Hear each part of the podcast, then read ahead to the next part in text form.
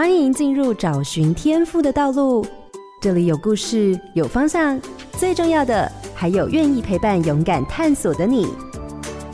我们一起让教育不一样。这里是台中古典音乐台 FM 九七点七，台北 Bravo FM 九一点三，欢迎回到教育不一样节目现场，我是蓝伟莹。今天节目中邀请到的是台北市政府教育局陈素慧副局长，跟大家聊聊数位学习。那刚刚前一段我们谈了很多，呃，不管是线上的资源或者数位环境的建制，还有一些新兴的一些科技运用在呃学习上的部分。那这一段我其实比较想了解的就是，台北市在这阵子引起全国比较注意的是数位实验高中哈。那我很想谈的就是，到底台北市为什么会突然想要做数位学习高中 实验高中哈？突然，我的突然意思是，其实我早就知道了哦，我发现大家被吓到了。这个事情的初衷是什么呢？OK，其实也不是突然呐，哈，对，因为其实它需要有一些时间的酝酿。其实从一百零六年哈，我们曾经派了数位学习中心去到日本看一个学校，叫做 N 高校，它是日本一个出版社叫角川，透过私人经营的一个高中。一个学校，那他这个学校当然就扣合着他出版社、动漫啊、网红啊，做一些知识技能的教授。然后，因为他找到的学生或者训练的学生是没办法适应每天要到学校上课的那些学生，但是就是他们透过了这样的方式哈，然后又透过了网络科技的工具，让他们有机会去找到他们想学的。一样是获得一技之长，然后他们一年一度都会全部的学生从全国各地集合到某一个呃，就是东京的某一个展览中心，然后去发表他们一年当中就配合他们角川集团的一个活动，然后有一些发表。所以这从一百零六年开始，我们其实心里就在想，那台北市有机会做吗？后来又有一度有机会哈，去了美国。因为也看到有一些啊、呃、High Tech High 啊那些高中也是透过了资讯科技在教小朋友运用数位影片来学习啊，那他们是整个委外给一个公司来包着做所有的影片。那回来之后也碰到有一些学校是真的学生是拒学，没办法来上课，但是他们可以线上上课。好，然后看了这么多之后回来就已经开始在酝酿，特别是到底有没有机会。那我们会开始写，其实比较就是在前年哈，因为疫情前年开始哈，那发现这样线上学习是可行的，其实学生接受度也很高，老师其实透过了这样的数位面对面之后，其实两个月三个月也很厉害了，所以那时候就开始写这个计划，那一直在问，就是我们一直在找，就是那我们要给学生什么？还是跟现在国英数设置一样嘛，就是跟一零八课程一模一样嘛。那这样子要突破的实验规范到底什么？我们只是要把平常的这些课程都搬成网络、搬成线上的就好了嘛。后来想说，不是，如果可以用这个工具，数位的工具，我们到底可不可以做出不一样的，吸引学生愿意来，然后让学生觉得在这里学习是可以真正满足他自己的。所以那时候就开始。朝你这个计划，那其实，在去年，其实就台北市在七月、八月的时候就过了哈，然后也开始成立筹备处。那我们十月多送教育部，但其实并不顺利啦哈，就是来回跟教育部有好多的讨论。他们最担心的就是，那补习班就可以啦，为什么会需要数位实验高中？那如果真的学生在这个学习的过程当中，他发现他真的就不出来了，他在家就好了。那对于这些学生的心理辅导，你们要怎么做？那这几个好多问题，其实，在来来回回的讨论当中，我们也发现教育部其实没有跟我们有那么那么样对焦。后来我们也去思考了一些细节，跟他做讨论。对，三成是实体课程，七成是线上课程，但这样的课程的时间是每一年都一样吗？哦，应该是不一样的，应该是高一实体课程会比较多。我们要先教会，尤其是高一的第一学期，我们先教会小朋友什么叫自主学习，什么是自律。然后你可以怎么选课？你不来学校的时候，你是什么时候开始学习？你自己要怎么控制？所以有一些规则或规范哈，学生的学习能力要在第一个学期，可能他就高达了六成要到学校，所以那个时间比例就不一样啊。那所有的学科知识国英数，其实我们从去年也就开始拍了，我们找了台北市愿意帮忙的老师们。一个知识节点，一个知识节点，先把它布好布满，然后是特别为了这个数位时钟布的国英数的节点的一些影片，然后比较特别的就是它有呃十四个学分是自主学习啊，好，然后学习策略啊，然后我将来要找些什么生涯规划啊，还有就是身体素养体育课也是不能少的，这些这十四个是最基础的，每一年。都要选。第二部分是跟其他学校不一样的，一定要选的是社会文化，就是公民素养啊，SDGs，你怎么关心这个世界上发生的事情啊？然后你怎么样设计思考，也有占两学分，就是到底你怎么解决事情的能力哈？怎么样可以有同理，然后去理解它之后做出那个 prototype？他们会教小朋友。那很多家长都在问他国英数呢，国英数就选修课啊，就是你自己用你自己规划好的时间，你自己去看你想看的影片。我只告诉你说，诶，这个学期你选的这个国文哈，我们大概这个内容就是我已经事先提供给你了，你可以在这个地方自主学习，我不会过问你任何的进度。但我们到学期末的时候会有一次定期评量，是实体的。你还是要回到学校来做定期评量，用这个来掌控你学习的状况。对，嗯。所以反而变成传统的学科，比如说我们现在一般的学校是学科是必修，然后我有一个规定的，对。然后反而您刚刚讲的那些很多学校可能是选修，或者是就算是校定必修，其实学分数不多。那这个数位时钟反过来了，对，把那一些大家觉得那个调剂用的哈，或者是额外试探用的当成主要课程，是。然后反而是领域课程就回到学生自己的兴趣跟需求，是是是。所以大家就做了一个这样调整，我觉得这样大家就比较容易想象哦。哦，大概是这样。对，也就是说，你如果今天要选这样的学校，你家长就要想清楚，就是那表示你更看重这样的事情嘛。是是。那当然就回到一个事情，就是说我们会做这样的课程安排，必然是因为我们对于这个学校要培养出来的孩子是有一个想象。嗯。所以在这个学校的建制的时候，我们怎么去想象这里要为台北市培养出什么样的人才？如果这样，好，嗯，那个时候开始思考学生的图像的时候，大概就是用我们台北市的学生，台湾的学生哈，将来是要在全世界是一样具有竞争力的，所以他要有移动的能力，他终身都会自主学习，因为未来的知识发展的非常的快速。要透过不断的学习，才能不断的成长啊！所以他要有自主学习，然后他要创业能力，他要不怕失败，因为未来的挫折或者失败，通常都是随时有可能就会来。然后他要重新站起来，他能够面对他，重新再站起来。那这样子的公民或这样子，我们希望培育的孩子是。需要我们老师们就是能够有一些支持性、资源性，告诉他要学习的内容在哪里，你可以找哪个方向，你自己生来的发展可能是哪哪个部分比较缺乏，你需要去哪边找，比较是陪跑者的角色。然后我们的老师要可以自己做课程，因为说实话，国英数的课程已经都在上面了，他们要做的是那个二十个社会文化的课程。就是 SDGs 啊，设计思考啊，这些很重要，让学生学会之后，学生可以不断的透过学习迁移，哈，再学会别的东西。那这个部分就是我们聘老师比较需要去着重的。所以这次较真四百零七人来考，嗯，只选六个。我我好奇的是，简章上写的科目是什么？规格，因为看起来没科目啊，所以他只要有教师证就可以了吗？嗯。哦，有教师证加有胆子，或者是你自己过去刚好兴趣广泛，这些都学过的哈，所以你也愿意承担这样的工作挑战，运气就会来的嘛哈。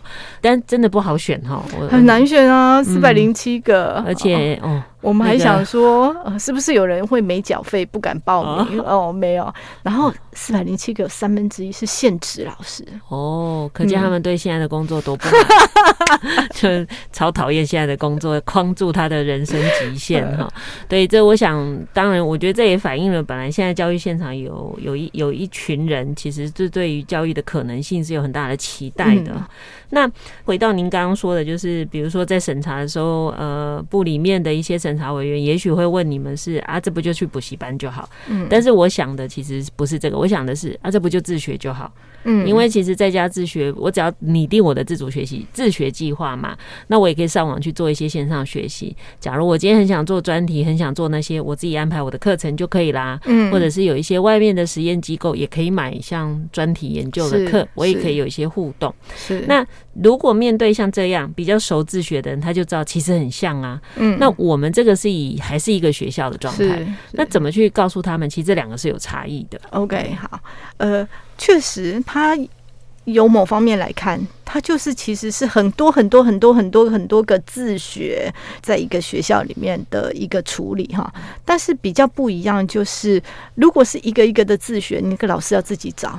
你的每年帮你审查确认你学习的状况的委员，我帮你找，我帮你找，找完以后去看你这样子学习到底合不合适，审查你每年的学习计划到底有没有哪里有缺漏。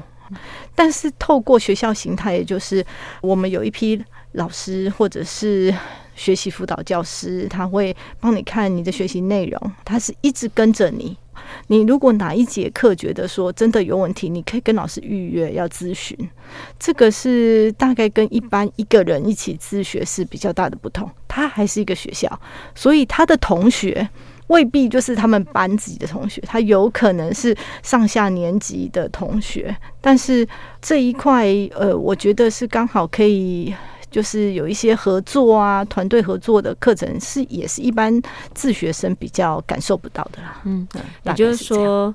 至少你如果愿意进到这个学校，你已经相信他铺里的东西了。是，那有很多不必要浪费的时间，不用嘛，我这边都帮你把关好了。对对对对，你从这里去选哈，那至少可以让你比较快速，就是把重点放在学习上。是，那当然另外一个就是说，我们对于来这里的学生有没有一个想象？就是我刚刚讲的嘛，比如说您去看日本，也许他就是一个适应不良，在学校。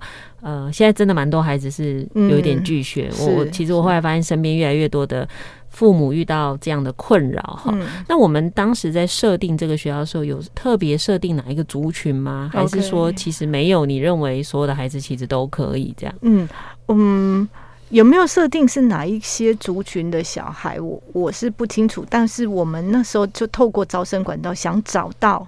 自己有自主规划能力、自主学习能力的小朋友，他们是还保持着很高度的学习的热情，然后对世界新的东西都非常的好奇。那我们的招生管道是两个，一个是特殊选才，一个是申请入学。那申请入学，你只要有一颗 A，你就可以来投。然后会透过呃面试团体活动来选择。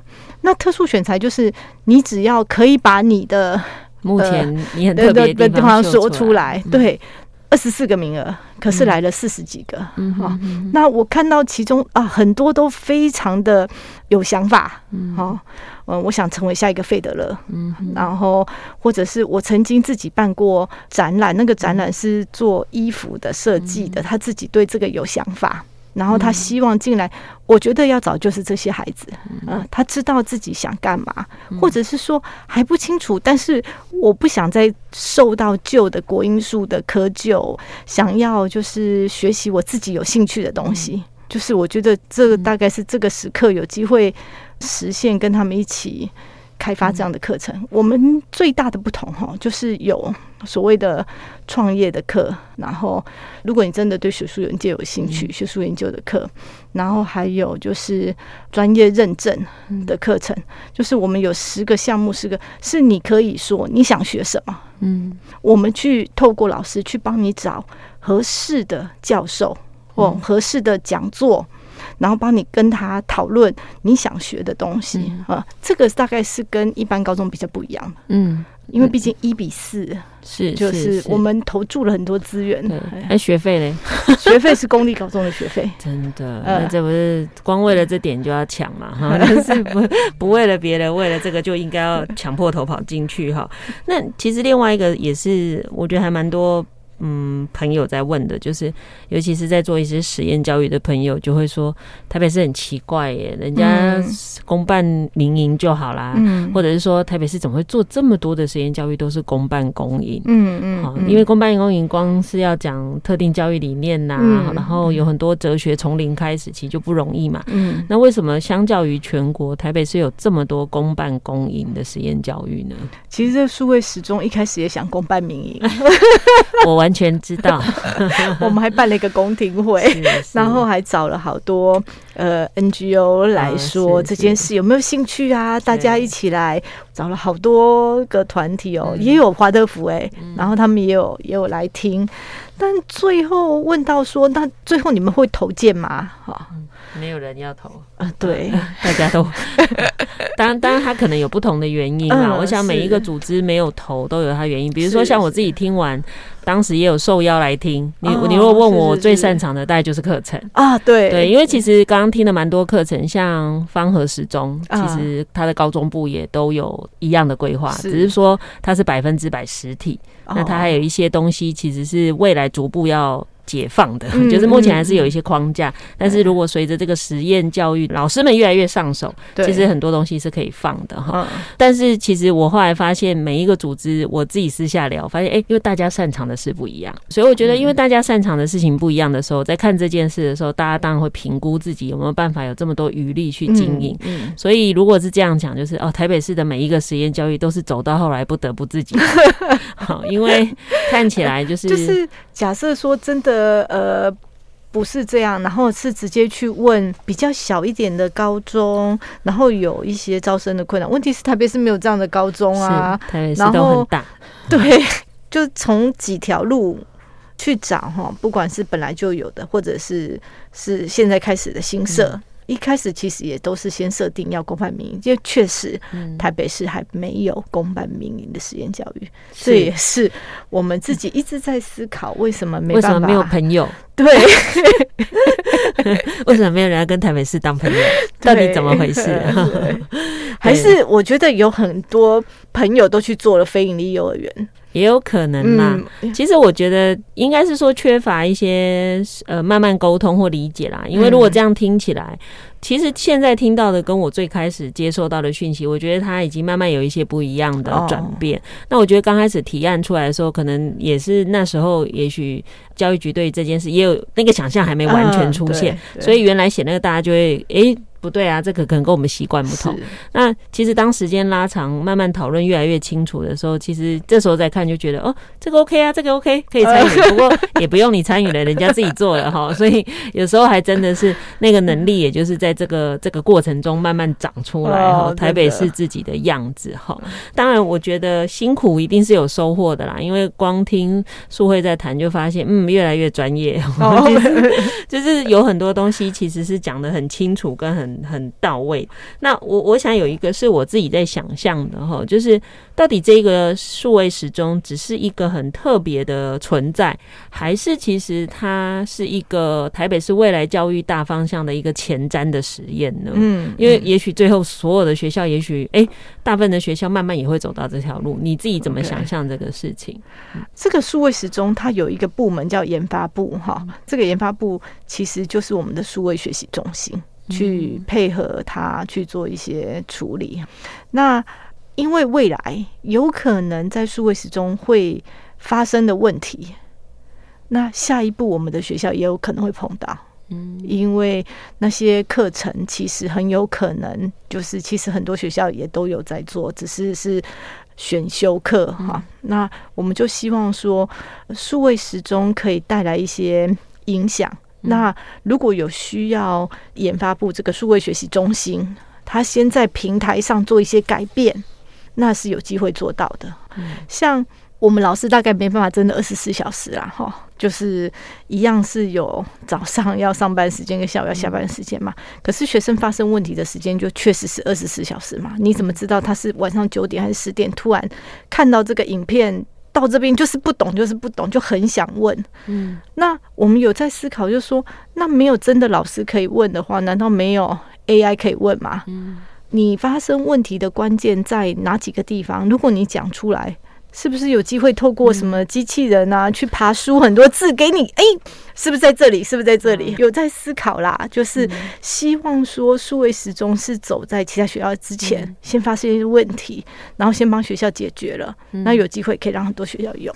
其实就真的回到实验这个精神，也就是说，对，因为现在蛮多教实验教育是在做自己想做的，可是其实，在教育里头更有一个是我们如果这样做，未来可不可以所有人都这么做？嗯，我我觉得如果是以这个为出发点，我我还蛮期待的哈，因为至少让我们去想象原来未来有一些可能性，而且有人已经先走了哈。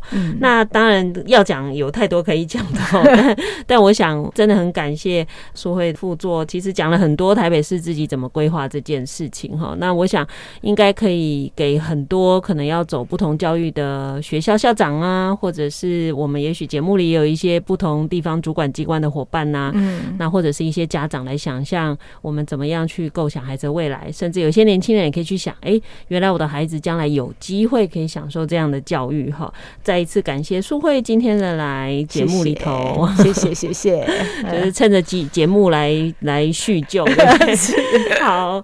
那非常谢谢大家今天的收听，谢谢，感谢您收听今天的节目，欢迎大家上脸书加入教育不一样的粉丝团。如果您对节目有任何疑问或想交流的感想，都可以上脸书私讯或留言，我会安排回复。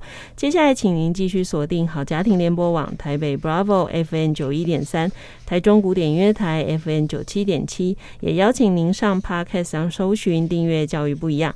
感谢台北市政府教育局陈素慧副局长今天的受访，我是蓝伟莹，教育不一样，我们周六上午八点见。